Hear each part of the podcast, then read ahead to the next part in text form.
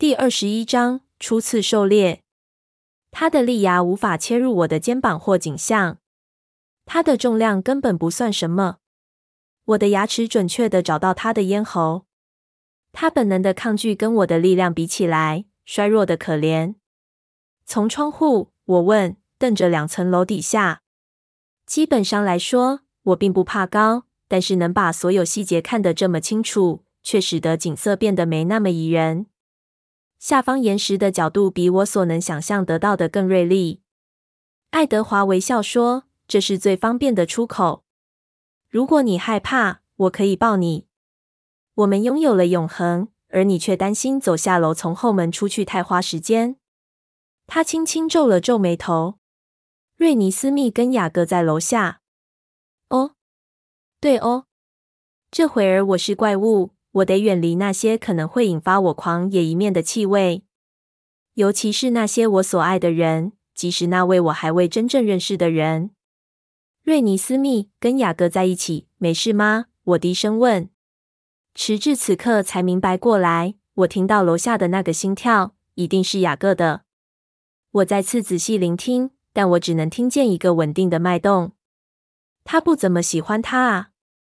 爱德华的唇以一种奇怪的方式抿紧。相信我，他百分之百安全。我对雅各的想法一清二楚。当然，我喃喃说，再次看着地面。拖延，他挑战说。有一点，我不知道该怎么。而且我十分清楚意识到，在我背后的家人正静静看着。大多数人静静看着。艾蜜特已经憋着气轻笑过一次，只要犯一个错，他就会笑到在地上打滚，然后全世界最笨手笨脚的吸血鬼的笑话就会开始流传了。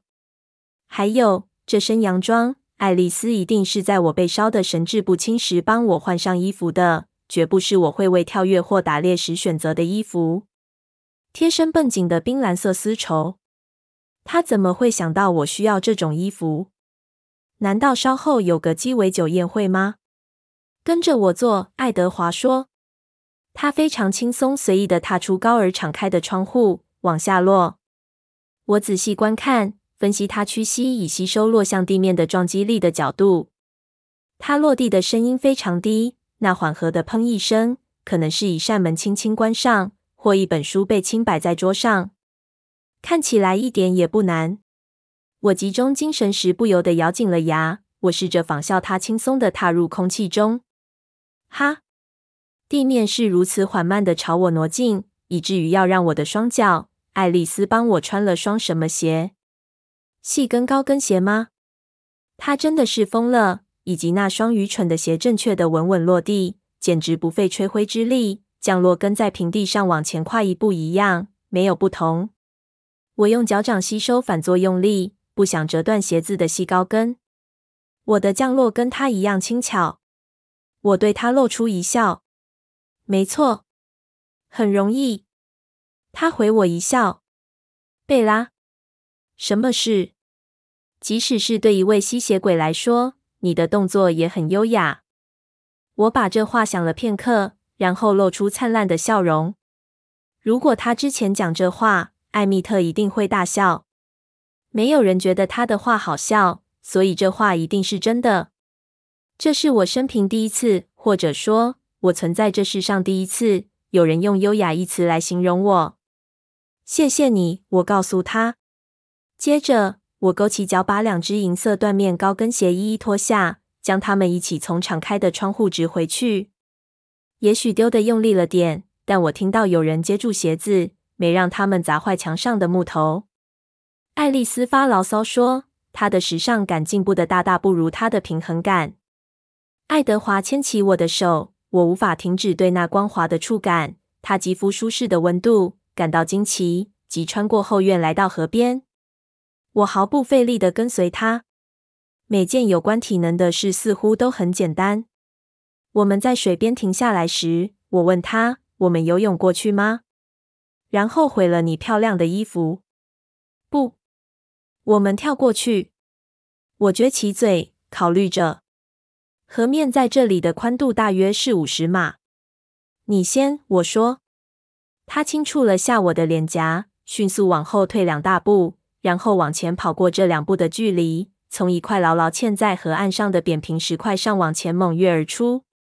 我研究那闪电般的动作，见他拱身横过水面，最后翻个筋斗，紧接着消失在河岸对面浓密的树林中。爱线，我咕哝着，并听到他不见人影的笑声。我往后退了五步，以防万一，然后深吸一口气。突然间，我又焦虑起来。不是害怕跌倒或受伤，我比较担心森林会受到伤害。它来得很慢，但我现在能感觉到它了。那股天然的、巨大的力量在我的四肢当中颤动。突然间，我很确定，若我想要从河底下钻地洞过去，用抓的或凿穿的方式开一条直穿过基岩的路，也不会花我太多时间。在我周遭的物体、树木、灌木、岩石、那大房子，全都开始看起来十分脆弱。希望艾斯密没有特别喜欢河对岸的哪棵树。我开始迈开第一步，接着停下来。那件绷紧的丝绸洋装在大腿的部分往上裂开了六寸。爱丽丝，好吧，爱丽丝似乎总是把衣服当作只穿一次就可以抛弃的东西。所以，她应该不会对此在意。我弯身，小心用手指捏住没裂的右边裙背接缝，尽可能指出最小的力。我把裙背撕开到大腿顶端，然后把另一边也做了同样的配合调整。好多了。我可以听到大屋中传来压抑的笑声，甚至某人咬紧他牙关的声音。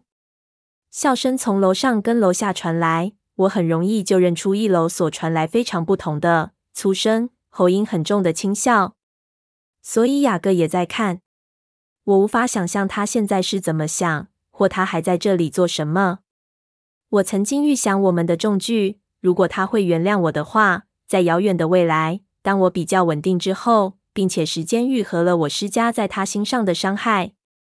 我没在这时转身去看他，对我摇摆的情绪最好小心点。最好不要让任何情绪太强烈的控制我的心情。贾斯伯的恐惧也让我非常紧张。在我面对处理任何事之前，我必须先去打猎。我试着忘记所有的事，因此我能专心。贝拉，爱德华从森林里叫我，他的声音靠近了些。你还想要再看一次吗？但我百分之百记得每个细节。当然啦，而且我不想给艾蜜特理由。在我的教育中找到更多的幽默处，这是体能上的，应当是天生的本能。因此，我深吸一口气，奔向河流，不再受到裙子的约束。我只约一长步就到了河边，只费了八十四分之一秒。然而，那已是很充裕的时间。我的眼睛与心智移动的极快，只一步就够了。事情很简单，只要把我的右脚踏上那块扁平的石头。运用足够的压力，把我的身体抛旋上半空中。我把更多注意力放在瞄准，而非用力。我必然在实力上犯了错，但至少不是犯让自己落得全身湿的错。五十码宽的距离实在有点太容易了。那是个奇怪、令人头晕又兴奋的事，但很短暂。一秒钟还没过完，我已经越过河了。我预期浓密生长的树木会是个麻烦。但令人惊讶的是，它们很有帮助。当我再次往地面坠要深入森林时，很简单，只需伸出一只稳定的手，让自己抓住一根便利的树枝。那树枝轻微的晃了一下，我脚尖稳落在一棵云杉粗壮的树枝上，仍旧离得有十五尺高。真是太美妙了！在我银铃般欢喜的笑声之外，我听见爱德华奔跑着来找我。我这一跳有他两倍那么远。当他来到我落脚的树下，他双眼圆睁。我敏捷地从树枝上跃下，落到他身边，再次毫无声息地以脚掌落地。跳得好吗？我好奇地问，呼吸因兴奋而加快。非常好，他微笑着赞许，但他轻描淡写的声调跟他眼中惊讶的神情并不相符。我们可以再跳一次吗？专心点，贝拉。我们是出来打猎的。哦，好吧，我点头。打猎。若你可以的话，跟着我。他笑说，表情突然嘲弄起来，接着展开奔跑。他比我快。我无法想象他如何以如此炫目的速度移动他的腿，远超过我所能。不过我比较强壮，每跨一步抵得上他三步的距离。因此，我与他一同飞穿过稠密的绿色森林，紧随在他身旁，而不是跟随在后。我一边奔跑，一边忍不住在心中为这令人兴奋激动的感觉欢笑。这欢笑既未使我慢下来，也没搅扰我的专注力。我终于明白为什么爱德华在奔跑时不会撞上树木。我始终对这问题难以理解。这是个很奇怪的感觉，在速度与清晰度之间的平衡感。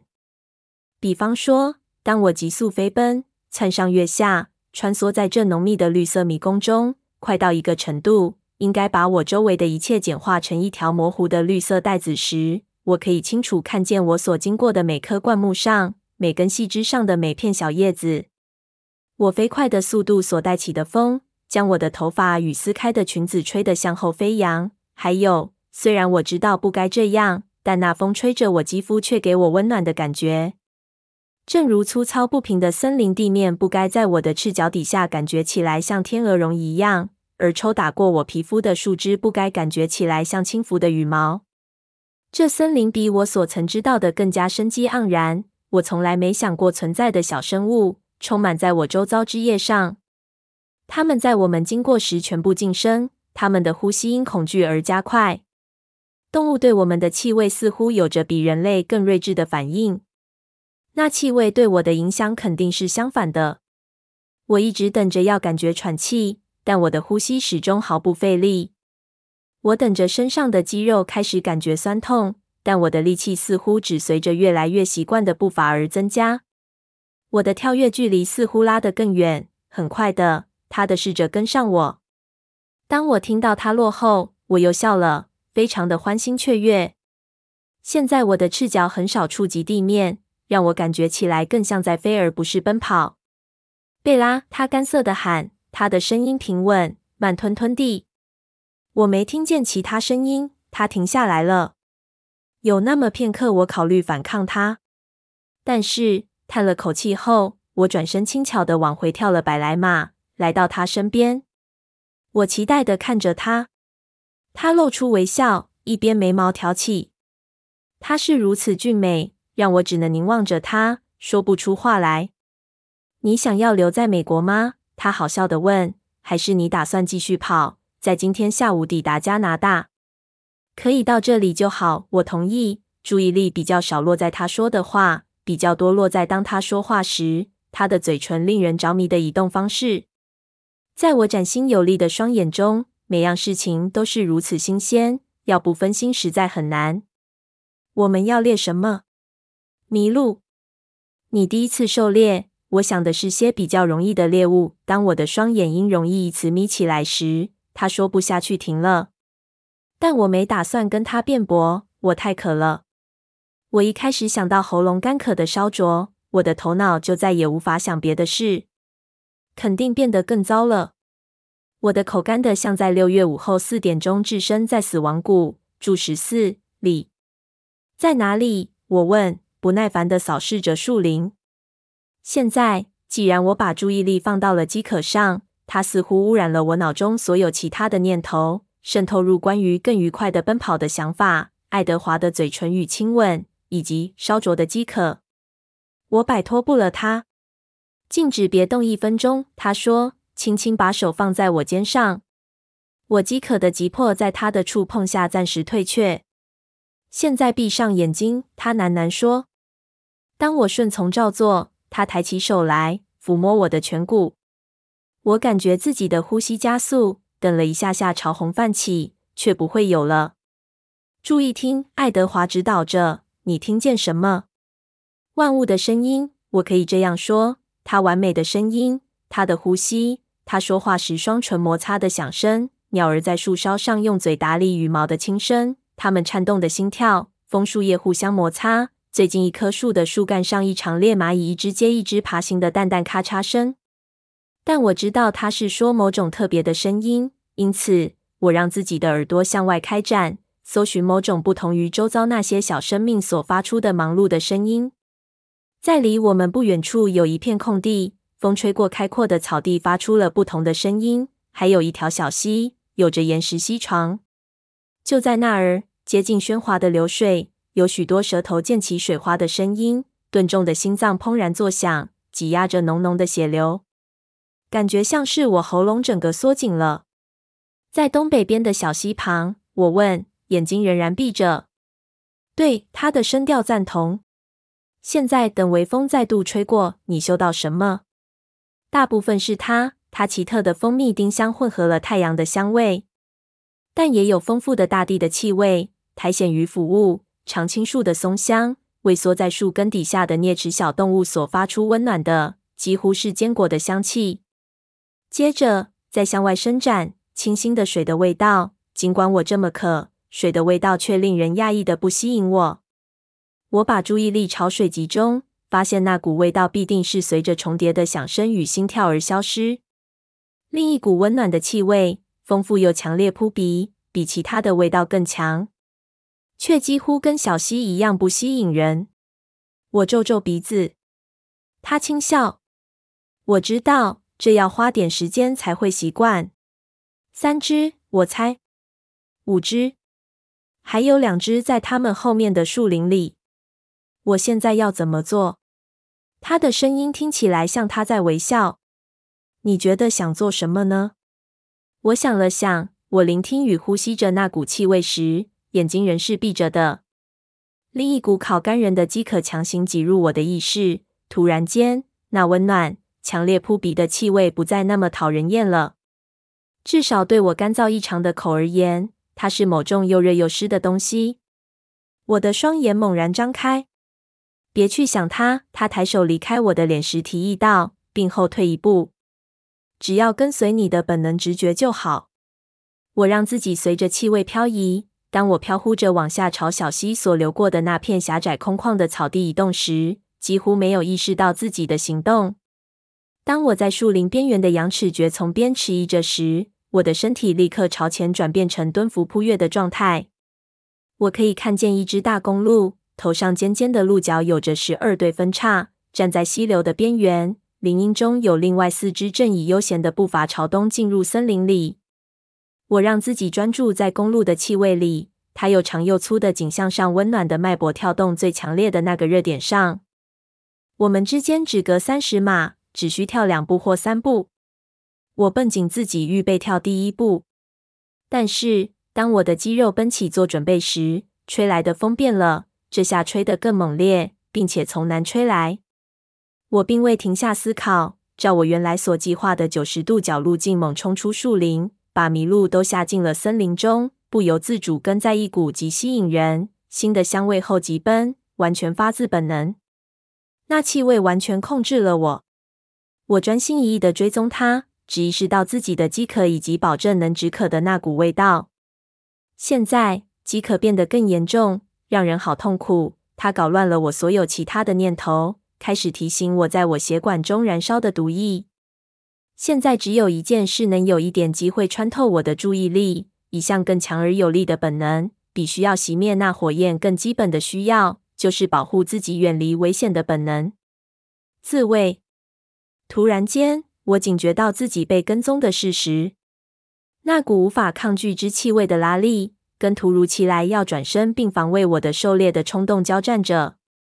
一股气泡般的声音在我胸口堆叠，我的双唇主动向后拉开，露出牙齿作为警告。我的脚步慢下来，保护我后背的需要跟熄灭我饥渴的欲望争斗拉扯着。接着，我听见我的追赶者赶上来，防御心战胜。当我旋身，那冒上来的声音冲过我的喉咙，嘶吼而出。从我口中冒出来的凶猛咆哮，完全在我意料之外。令我猛地停下来，它令我不安，也令我的头脑清醒了片刻。那股由饥渴驱使的昏蒙退却，虽然饥渴依旧烧灼着我。风又变了，将潮湿土地的气味与来临的雨吹过我的脸，进一步将我从另一股气味的猛烈控制中解放出来。一股极美味可口，只可能是由人类散发出来的气味。爱德华在几步之外迟疑着，他的双臂举起。仿佛要拥抱我或抑制我，他的表情紧张又小心，我将在当场吓坏了。我明白过来，我本来是要攻击他。我用力抽身，从我防御的蹲伏姿势猛站起身来。我屏住呼吸，同时重新集中注意力，畏惧那股从南方盘旋而来的香味的力量。他看见理性又回到我脸上，于是朝我跨进一步，并放下了他的双臂。我得离开这里，我用仅存的气咬着牙说。震惊闪过他的脸。你能离开吗？我没时间问他这么说是什么意思。我知道能清楚思考的能力只会持续很短的时间。只要我开始想起，我再次突然快跑，全速朝北笔直冲刺，把注意力单独集中在不舒服的被剥夺的感觉上。那似乎是我身体对缺乏空气唯一的反应。我唯一的目标是跑得够远，让在我背后的那股气味完全消失。即使我改变主意，也不可能找到。再次，我又察觉到我被跟踪，但这次我头脑清醒。我抗拒着要呼吸的本能，想用空气中的味道来确定那是爱德华。我不需要抗拒很久，虽然我跑得前所未有的快，像一颗流星直射过我在林间所能找到最笔直的路。短短一会儿之后，爱德华追上了我。我突然想起一件事，立刻停下不动，双脚定住。我确定到这里必定安全，但我屏住呼吸，以防万一。爱德华疾风似的经过我，讶异于我突然的静止。他转身一秒之内来到我身旁，他把双手放在我肩上，凝视着我双眼，脸上的神情依旧被震惊所支配。你是怎么做到的？他诘问。之前你让我击败你，不是吗？我顶回去，不理会他的问题。我还以为自己做的好极了。当我开口，我可以尝到空气。现在没被污染了，丝毫没有强制性的香味来折磨我的饥渴。我小心的吸了口气。他耸肩摇了摇头，拒绝被岔开话题。贝拉，你是怎么做到的？跑走吗？我闭住呼吸。但你是怎么停下猎杀的？当你从我背后追上来，刚才的反应，我真的很对不起。你为什么要跟我道歉？我才是那个粗心得可怕的人。我假设没有人会从那些小径深入到这么远的地方来，但我应该要先检查过。真是个愚蠢的错误。你没有任何要道歉的。可是我对你咆哮，我仍对自己实际上有这样冒犯亵渎的能力吓坏了。你当然会这么做，那是很自然的。但我无法理解你怎么能跑开。要不然我还能做什么？我问。他的态度令我很困惑。他想要有什么样的事发生？那说不定是某个我认识的人。他突然间爆发一串大笑，吓了我一跳。他头向后仰，让声音在树林间回荡。你为什么笑我？他立刻停下来，我可以看见他又谨慎起来。控制好自己，我对自己想着。我得注意我的脾气。就像我是个年轻的狼人，而不是吸血鬼。我不是在笑你，贝拉。我笑是因为我太震惊了，而我之所以震惊，是因为我感到太惊奇了。为什么？你应该做不到这些的。你不应该这么的、这么的理性。你不应该能够站在这里，如此镇定与冷静地跟我讨论这件事。有有甚者。你不应该能够在嗅到空气中有人类血液的气味时中断猎杀，即使是成熟老练的吸血鬼，这也很难。我们总是对自己去打猎的地方非常小心，好让自己不深陷诱惑。贝拉，你的行为像是你已经好几十岁，而不是才几天而已。哦，但我知道这事一定会很困难。那是为什么我一直警惕防备着，我一直预期它会很困难。他又用手捧住我的脸，眼中充满惊奇。我愿意付出一切，让我能在这一刻看见你脑中在想什么。这么强烈的感情，我对饥渴的部分有所准备，对此却没有。我曾经非常确定，当他触摸我时，感觉不会一样。嗯，说真的，感觉是不一样。他变得更强烈。我抬起手来，缓慢地沿他脸部的轮廓轻抚着，我的手指流连在他的嘴唇上。我以为我会很久都不会有这样的感觉。我的不确定让这话听起来像是问句，但我还是想要你。他震惊地眨眨眼。你怎么能集中精神想这件事？你不是渴得难以忍受了吗？当然，现在我是了。在他再度提起之后的这一刻，我试着咽口气，接着叹一声，像之前一样闭上眼睛，帮助自己集中精神。我让感官的能力向外扩展到我周围，这次绷紧自己，以防另一波可口的禁忌气味袭来。爱德华把手放下，甚至屏住呼吸。同时，我向外越听越远，进入这绿色生命之臼的网络中，在不同的气味与声音之间转移，找寻某种不会让我的饥渴感觉完全厌恶的东西。这当中有某种不同的迹象，一个向东而去的淡淡踪迹。我双眼猛地睁开，但当我转身沉默地朝东方急射而去时，我的焦点仍在那更明显的气味上。地面随即往上陡升，我以打猎的低伏姿势奔跑着。贴近地面，或当从树上走比较容易时，便跃上树。我是感觉到而非听见爱德华跟着我，静静地穿越过森林，让我带路。随着我们往高处去，草木变得稀疏起来，那气味的强度与松香也跟着增强。我跟踪的路径的味道也是，那是个温暖的气味，比麋鹿的味道更锐利，也更吸引人。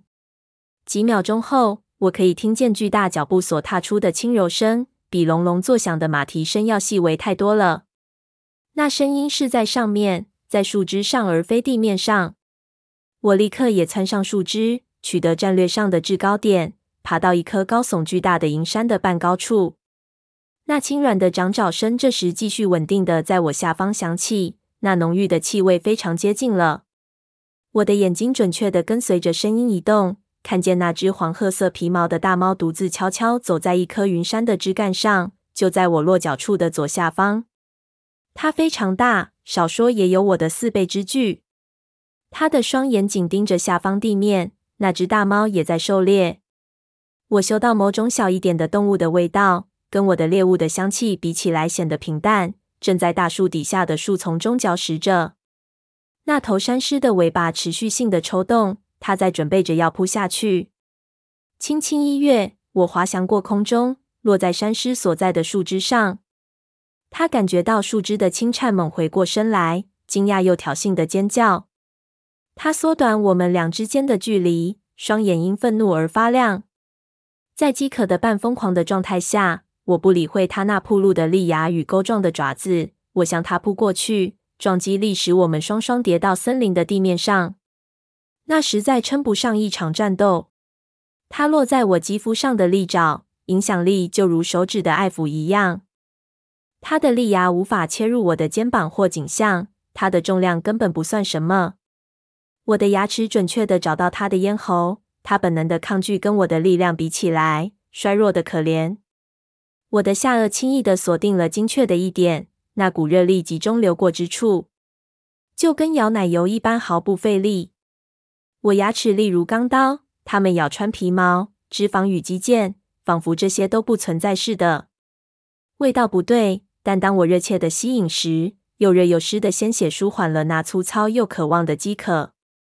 那大猫的挣扎越来越虚弱，它的尖叫以一个刻刻声作终止。鲜血的温暖辐射到我全身，甚至连我的手指跟脚趾都暖了起来。在我结束之前，那只山狮已经完了。当他被吸前，那股饥渴又冒了上来。我嫌恶地将他的尸体甩开。在我痛饮了这么大一只山狮之后，怎么还会渴？我一个动作迅速直起身，站好后，我发觉自己的模样有点一塌糊涂。我用手臂抹过脸，试图整理我的衣服。那些对我毫无作用的利爪，在对付薄薄的丝绸上可获得不少成功。嗯，爱德华说。我抬起头来，看见他随意靠在树干上，脸上带着一种深思的神情看着我。